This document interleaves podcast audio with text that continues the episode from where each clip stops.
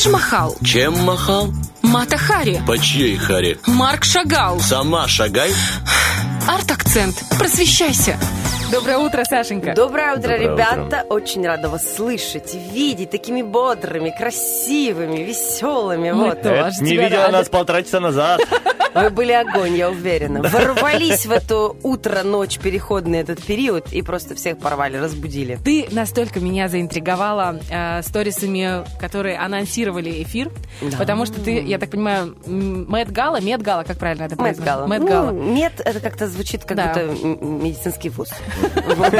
А мы все-таки про моду будем Ну говорить. У нас все-таки fashion. Я просто в последнее время прямо заинтересовалась этим всем. Я столько всего отсмотрела. Я отсмотрела все наряды, которые были в этом Ну, году, в прошлом, удовольствие. Для девочек это вообще. Да. Рассказывай. Рассказываю вам. Met Gala это не просто бал, это не просто большое fashion-событие, это целый визуальный язык, который работает с аудиторией. Это не просто ковровая дорожка. Вот смотрите, в мире происходит более, наверное, 20 каких-то важных таких э, инфособытий, которые, допустим, касаются, допустим, кино, вот как Оскар. Есть Грэмми, э, есть Music Awards и многие другие награды, есть какие-нибудь Fashion People и так далее. Э, Это все красные ковровые дорожки, там ходят люди в прекрасных нарядах от э, культовых брендов или от новых дизайнеров и показывают себя. Но это все чаще всего в рамках, в рамках какой-то определенной традиции, определенного вкуса. И чаще всего это спокойно, кроме каких-то определенных звезд, эпатажных, да, например, как Леди Гага, вот конкретных таких личностей. Met Gala – это очень яркое событие в мире fashion, именно потому что здесь позволяют себе выглядеть абсолютно нестандартно. Очень ярко, очень вызывающе, эпатажные костюмы. И это все должно, должно, по идее, Мэтт Гала касаться какой-то определенной темы. Да, дресс-код выдерживают далеко не все. Но здесь отчасти важно себя просто ярко показать. И здесь звезды экспериментируют, ну, как только угодно. Потому что это могут быть и перья, и канделябры, и какие-то платья по 25 килограмм, а это действительно было. Вот у Рианы пару лет назад она на Моногала вышла в платье, которое весило 25 килограмм. Работали вручную два с половиной года над его созданием. Делал его японский дизайнер, и тема была, э, китайский дизайнер, тогда была тема Китай. И вот она вышла э, в потрясающем желтом платье, все это можно просмотреть. И это была фантастика. Она действительно была прекрасна, и плюс она отразила тему. А в этом году она этого не сделала, но о ней поговорим чуть позже. Я вначале хочу рассказать про историю Мэтт Гала, Давай. потом мы сделаем маленький перерывчик. люфтик, и потом Люфтик. продолжим. да. О, Видно, человек искусства люфтик. Пауза. Спасибо. Значит, смотрите, появилось это все очень давно, в 1948 А где? году. В Америке, конечно. Ну, извините, извините, из э, сказки э, со слов не выкинешь. Появилось это все в Америке, и закрутила это все женщина. Вообще, мне хочется сказать, что главную роль во всем этом игра, играли вообще три женщины, которые весь этот маховик Мэтт Гала раскрутили. Первая – это Элеонор Ламберт. Она была первой обладательницей пиар-агентства. Она первая запустила Fashion Week в Америке. И вообще была очень влиятельной дамой. Она решила, почему бы не собираться богатым и прекрасным женщинам, не демонстрировать свои наряды. И вот сделать свой такой своеобразный бал Мэтт Гала. Тогда еще не было внутри выставки. На это все собирались прекрасные дамы, показывали дизайнеров того времени. И вход тогда стоил символические 50 долларов. На тот момент они это выше, чем 50 долларов в наше время, но все равно. Время идет, все меняется. И появляется, значит, у нас э, Диана Вриланд. Это уже следующая личность, которая очень сильно-сильно раскрутила маховик Мэтт Гала. Она в тот момент была главным редактором журнала Vogue. А вы понимаете, что Vogue это Культовые просто. это культовый. Это, знаете, как азбука. Вот только Моды. в моде. Это, это действительно очень важный журнал, и он влиятельный. И эм, она, как э, э, главный редактор Vogue, она начинает раскручивать тему Met Gala и добавляет туда очень важную фишку. Она добавляет туда выставку костюма. Все это происходит в Метрополитен в музее в Америке, э, в Нью-Йорке. Метрополитен музей, музей, который притягивает людей тоже со всего мира. И там отдельный вот институт костюма создается. И там, и там под каждый Met Gala выбирается определенная тема. Например, Кристиан Диор. И значит, выставка будет посвящена Кристиан Диору, и гости должны сделать как бы парафраз на эту тему. Либо выйти в нарядах Кристиан Диора, либо это тема Китай, либо это тема эм, Ив Сен Лоран, либо это тема, как в этом году была Америка, то есть их идентичность, американские дизайнеры. То есть темы абсолютно разные. И под эту тему делается выставка. Это очень важно, потому что чаще всего этот момент упускается. И третья женщина, которая очень сильно повлияла на весь этот процесс, это Анна Винтур. Анна Винтур – это главный редактор ВОК поныне, то есть она сейчас главный редактор ВОК. И э, под ее э, бдительным контролем происходит Мэтт Гала. Она очень повлияла на этот процесс, она подтянула туда мировых звезд и сделала так, что, значит, смотрите, любой из нас с вами может посетить Мэтт Гала за символическую плату 30 тысяч долларов. Стас вначале? А я только хотел спросить, то есть от 50 долларов До выросло 30 тысяч. Да. удобно. Вот такая символическая плата, 30 тысяч долларов, и вы можете попасть в список приглашенных. Но этот список лично осматривает Анна Винтур и утверждает каждую личность. Приглашенных, которые пройдутся в красивом по Да, красной дороге? Да, Ага. да. Снимать будут в основном, конечно, звезд, но вы тоже пройдетесь. А Вот. просто как зритель можно прийти? Или Вот, тоже? ну, пандемия как бы внесла коррективы. Если можно попасть на ковровую дорожку, да, вы можете где-то издалека посмотреть. Но в этом году, по-моему, туда были допущены только э, операторы и фотографы, которые работают с ВОК. Тоже, опять-таки, их тоже проходит э, бдительный глаз Анны Винтур. Она за этим всем тщательно следит. Вот. Но вы можете туда попасть. И вы, вот что входит в эти 30 тысяч долларов? Вы попадаете на красную ковровую дорожку, вы видите звезд, вы всем этом присутствуете, вы прекрасно выглядите, естественно. Потом вы попадаете в музей Метрополитен, где будет подготовлена, ну, потрясающая специальная выставка для, а, для вас. Готовит ее последние пару лет один и тот же человек. Это Эндрю Болтон. Он, заним... он куратор вообще Института костюма Анны Винтер, потому что они название немножко поменяли. И э, вы видите эту выставку, в которой представлены американские дизайнеры. Это на самом деле здорово. Ну, что было в этом году? А год до этого, допустим, другая тема была. Или Китай, это тоже очень здорово, как там все придумано. И потом вы идете на званый ужин, на котором у вас начинается нетворкинг.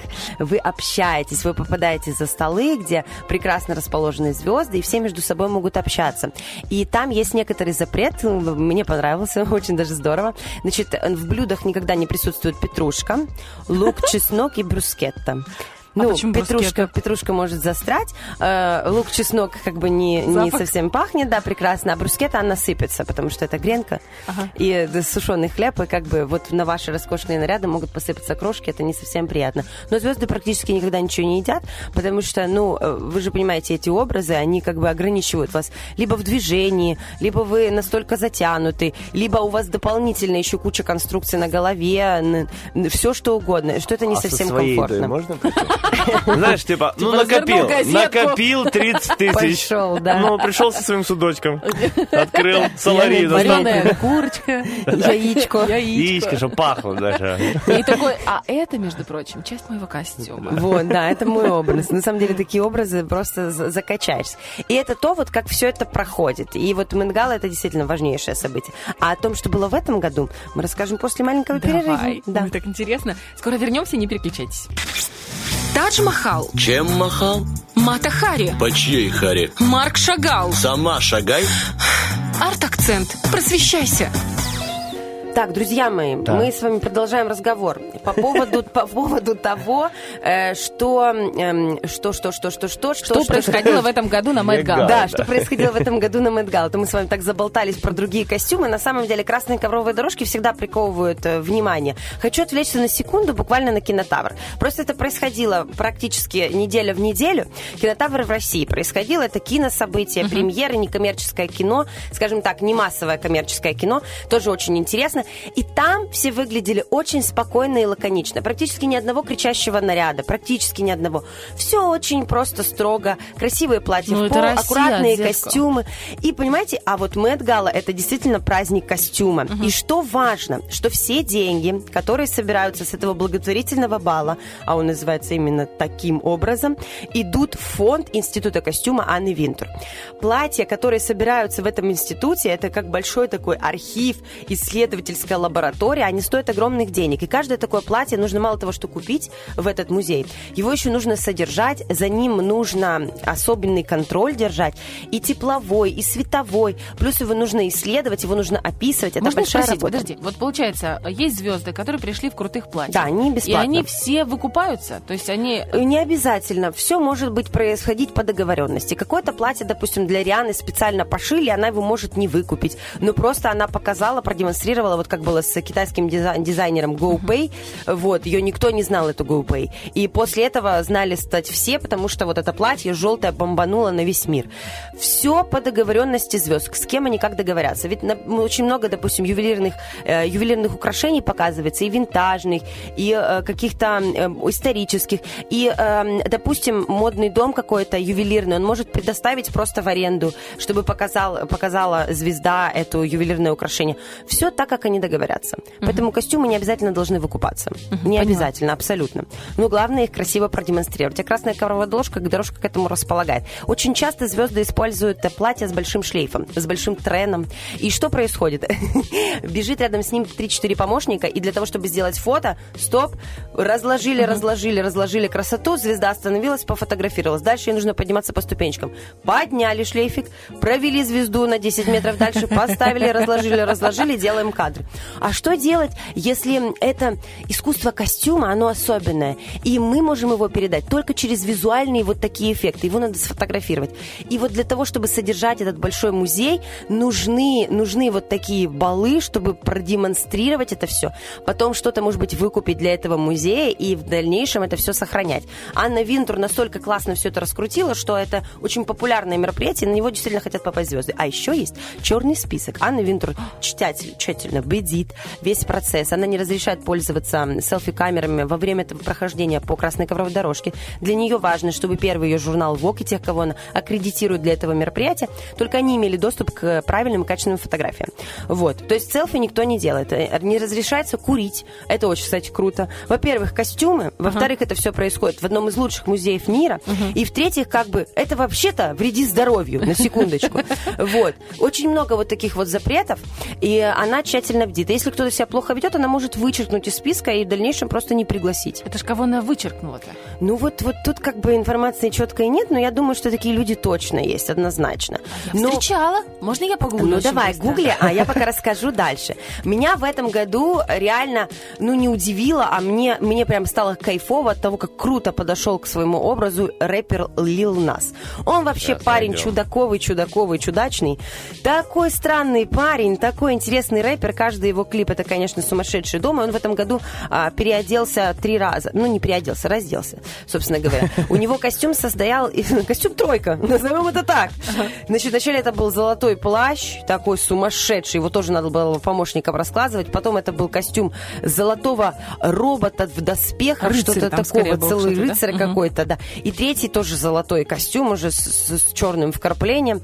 Шанель. Потрясающе. Очень круто выглядел. Ну, Дерзко. Я тебе скажу, я смотрела прям видео, а, не, не помню, наткнулась, по-моему, в Фейсбуке, где его снимали видео, как будто прям репортажное, где он первый раз примеряет это Мгм, все. Да, есть такое. И вот. Он, это очень странный вообще этот рэпер, полуженщина, полумужчина, да. и вот этот последний его комби-тресс, комбинезон полностью в облипочку, в золотой и внизу клеши. И он такой, боже, я божественный, я так красив. Он Я странный. смотрю, тут, думаю, тут вообще надо делить на тебе это 10. Он действительно странный, но с точки зрения костюма я считаю, что это уникальная работа, это безумно интересно. Вы же понимаете, этот костюм никуда не оденешь. Это просто художественное произведение. К таким образом и к таким костюмам надо так и относиться. А как вам Ким Кардашьян в чулке с головы до ног? Ну, это вообще полный С привет. длинным хвостом до самого пола. Ну это же тоже здорово. Ну, она это просто пришла, мы с тобой знаем, давай пацанам объясним. Получается, она пришла вся в черном, я на, лице, на лице черный чулок. Непонятно было вообще, кто рядом с ней, ее бывший муж, не ее Нет, бывший это муж. Демна Ну, Гвасали, А потом это Я оказалось, еще что да. видел мемы, где девушка здоровается с Ким Кардашьян, она вся в черном, типа, я и моя токсичность. Видишь, мемчики сразу рождаются. На самом деле с Билли Айлиш произошло то же самое. Ну, Ким Кардашьян мы обсудили. Э, Действительно интересный наряд. Вообще Гвасалия любит э, всякие такие провокации устраивать. Билли Айлиш тоже накипела.